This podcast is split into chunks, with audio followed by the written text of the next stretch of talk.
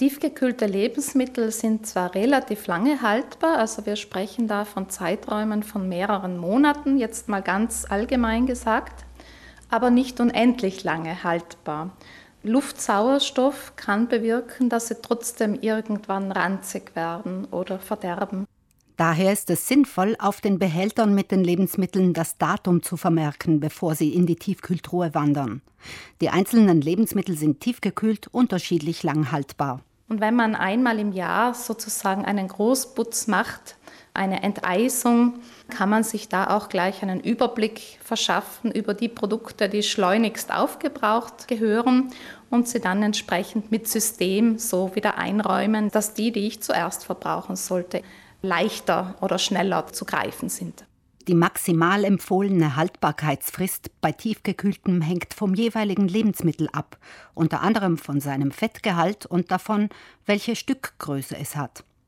Immer vorausgesetzt sind hygienische Arbeitsweise und eine konstante Temperatur von minus 18 Grad Celsius. Bei Gemüse können Sie davon ausgehen, dass die meisten Arten zwischen sechs und zwölf Monate haltbar sind. Manche etwas kürzer, also blanchierte Zucchini sollte man nach vier bis spätestens acht Monaten aufbrauchen. Manche vielleicht auch etwas länger, also eingefrorene Kaffeolröschen sind durchaus auch ein bisschen länger als zwölf Monate lang haltbar, aber so als Orientierungswert zwischen sechs und zwölf Monaten. Ähnlich ist es bei Obst. Die meisten Arten können sie zwischen sechs und zwölf Monate in der Tiefkühltruhe lagern. Manche sogar noch länger, also entsteinte Kirschen kann man maximal eineinhalb Jahre sogar aufbewahren. Im Vergleich dazu haben Brot, Käse und Fleisch im Tiefkühlschrank eine kürzere Haltbarkeit. Bei Brot empfiehlt man es nicht länger als sechs Monate zu lagern. Käse sollte eher schon nach zwei, drei Monaten verbraucht werden. Und beim Fleisch hängt es auch wieder vom Fettgehalt ab, beziehungsweise von der Zubereitung. Faschiertes Fleisch, das leichter in Kontakt kommt mit Luftsauerstoff, hat die kürzeste Haltbarkeit. Es soll nach etwa einem Monat idealerweise schon wieder verbraucht werden. Schnitzel oder Kotelett, da kann man so mit einer Lagerdauer von drei bis sechs Monaten rechnen. Bratenfleisch hält sogar etwa neun bis zwölf Monate. Manche Lebensmittel sind zum Tiefkühlen ungeeignet, etwa Frischkäse und fettreiche Milchprodukte, Eier, gelatinehaltige Speisen, Kartoffeln, Knoblauch und wasserreiches Gemüse und Obst, wie Melone, Trauben, Gurken oder Salat. Bei vielen anderen Gemüsearten ist es ratsam, sie nicht roh einzufrieren, sondern sie davor zu blanchieren. Einfach weil dadurch die Enzyme inaktiviert werden und das Gemüse dadurch besser haltbar ist und auch seine Farbe besser behält und schöner bleibt optisch. Auch manches Obst will mit Bedacht in eisige Starre gebracht werden. Kleine Früchte wie Heidelbeeren oder Himbeeren sollten Sie zuerst vorfrieren, damit sie nicht zu einem Klumpen zusammenfrieren. Das heißt, nachdem ich die Früchte gewaschen und vorsichtig trocken getupft habe, gebe ich sie auf ein Tablett, sodass sie einander nicht berühren, schiebe sie so ins Gefrierfach, lasse sie so mehrere Stunden lang anfrieren und erst dann fülle ich sie in einen passenden Behälter oder einen Gefrierbeutel. Um Lebensmittel länger haltbar zu machen, ist Einfrieren eine sehr praktische Methode.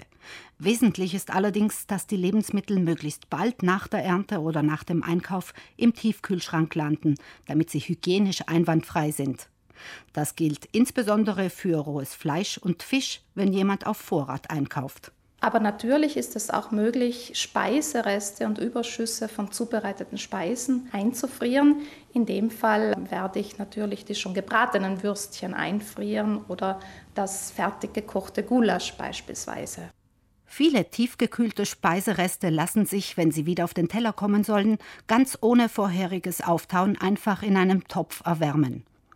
Auch eingefrorenes Gemüse können Sie direkt weiterverarbeiten. Beides sollte aber auf jeden Fall gut durcherhitzt werden, bevor es auf den Teller kommt.